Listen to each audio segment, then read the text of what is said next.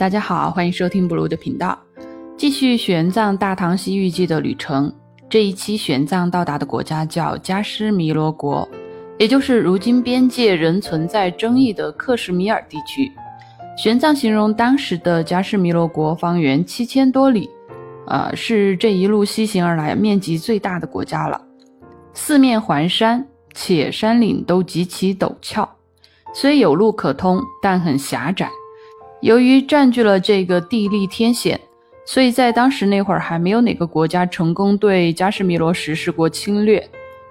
呃，那该国出产骏马、水晶、郁金香和草药，气候寒冷，多雪少风，居民喜穿白色衣服，当地人容貌颜美。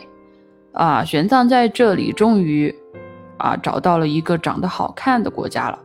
据说该国受到龙的庇佑，所以在当时称雄于四周邻国。那古时候的克什米尔是印度佛教大国，当年迦尼色教王还在这里举行了佛教界的第四次结集，盛况空前。到十三、十四世纪的时候，印度大陆就开始慢慢接受了伊斯兰教，以及印度啊本土的印度教的发展，致使佛教在目前这两个国家都已经绝迹。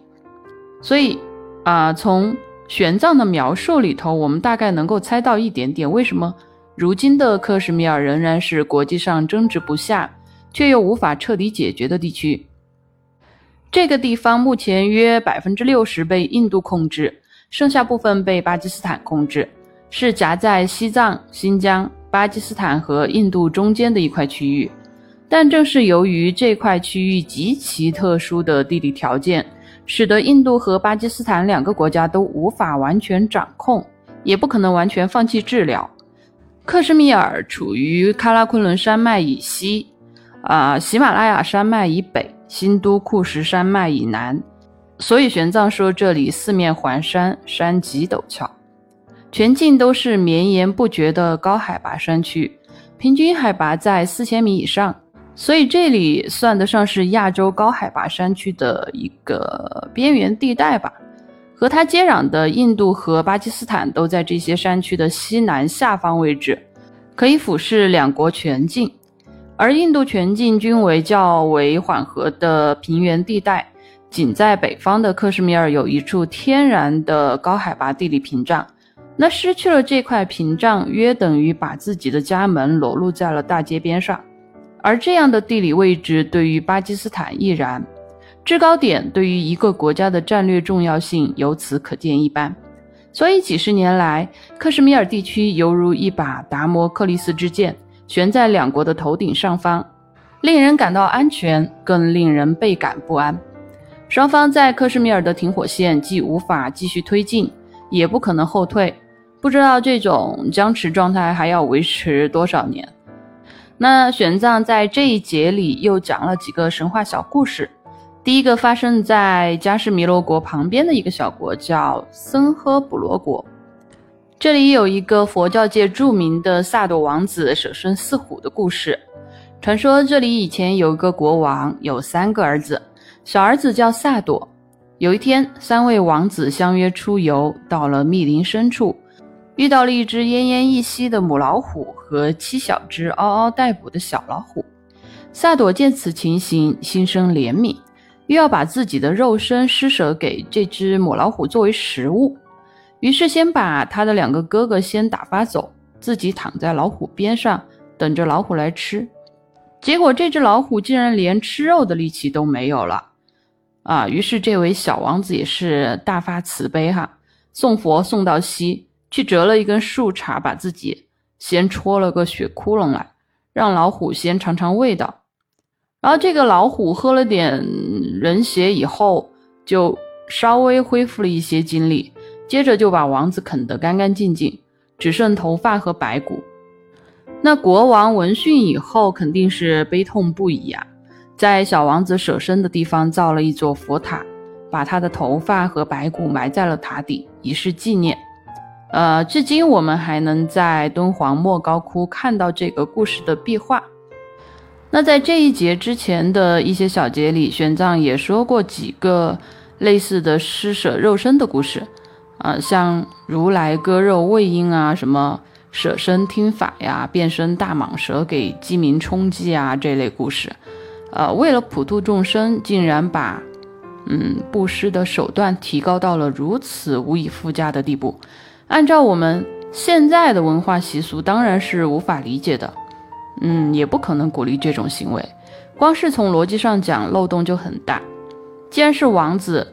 啊，前前后后侍奉的仆人那么多，又不差钱，想要给老虎弄点吃的还不容易吗？何必舍身饲虎呢？有那么大的权力，普度众生还不是一句话的事情？照这么看来，不牺牲自己，反而能够成就更大程度的布施。而，嗯，这些神话故事奇葩的脑洞吧，我们暂且把它看成是，呃，早期的佛教针对早期的信徒形成的一种对于。突破肉身限制，追求无我，追求空的一种神话了的夸张表达吧。啊，再来八卦一下加湿弥罗国的由来。玄奘说，这里本来不是一个国家，而是一个龙池。那我们西游路上最重要的配角龙又要出场了。反正好事坏事都有它，没有它的话，故事都没办法推进。总要有个不是人类的物种，自带一些玄幻的神力，来承担一些没人想干的角色。不知道“跑龙套”这个词是不是这么来的呢？当年《大唐西域记》最主要的读者李世民皇帝，看到在我们中国地位如此之高的龙，在这部书里被写的那么惨，作何感想呢？书归正传，话说释迦牟尼的徒孙阿难的弟子，也是一个了不起的得道罗汉。有一天，他到了迦湿弥罗这块地盘上，在树林里修炼。大概是修炼的时候释放了一点神通，被当地的龙王看到了，觉得十分崇拜，便提出要呃供养这位罗汉。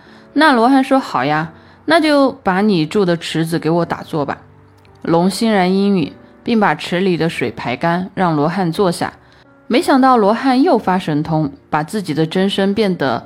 很大很大，大的连池子也差点装不下了。龙王见状说：“您这么大，我都没地方住了，怎么办？”于是罗汉把西北边的一个小池子安排给他住。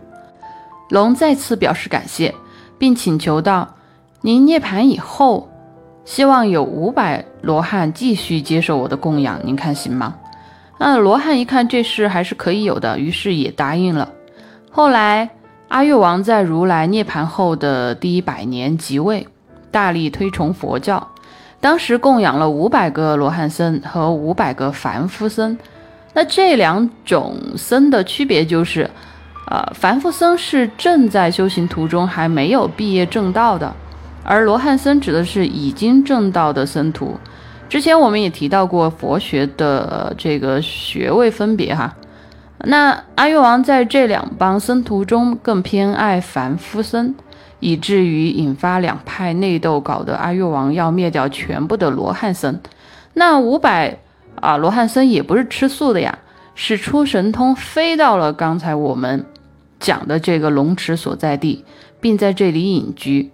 那阿育王见此情形啊，深知自己的罪孽深重，于是在这里建起了五百座佛寺。并把这块地方布施给了这五百个罗汉，迦湿弥罗就此发源后成为一个国家。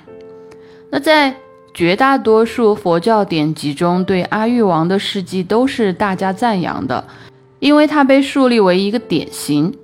这个典型论证了一个重要的佛教观点，即放下屠刀立地成佛。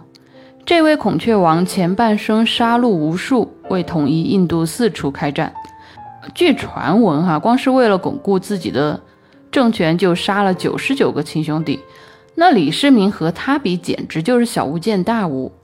那是不是九十九个？我们现在无法验证。反正就是双手杀孽太重。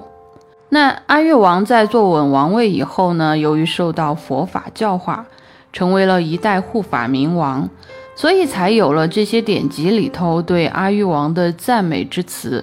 嗯，我们可以试想，一个大权在握的皇帝，之所以能够达成统一事业并流芳千古，和他自身的智慧和性格不无关系吧？不管他前半生造了多少杀业，后半生又积了多少恩德，这是他根据时事做出的政策调整。他自己应该有一个很主观、很明确的目标以及计划。呃，我个人认为和佛法教化应该关系不大，甚至我们可以猜想，他只是在坐稳王位以后，利用了佛法的理念来治理和安抚战后的国家以及人民。而当时的佛教只是借势渲染而已，所以说这些个传说我们听听就好。好，今天的分享就到这里。古代克什米尔的故事还没有结束，我们下期继续。喜欢请订阅，拜拜。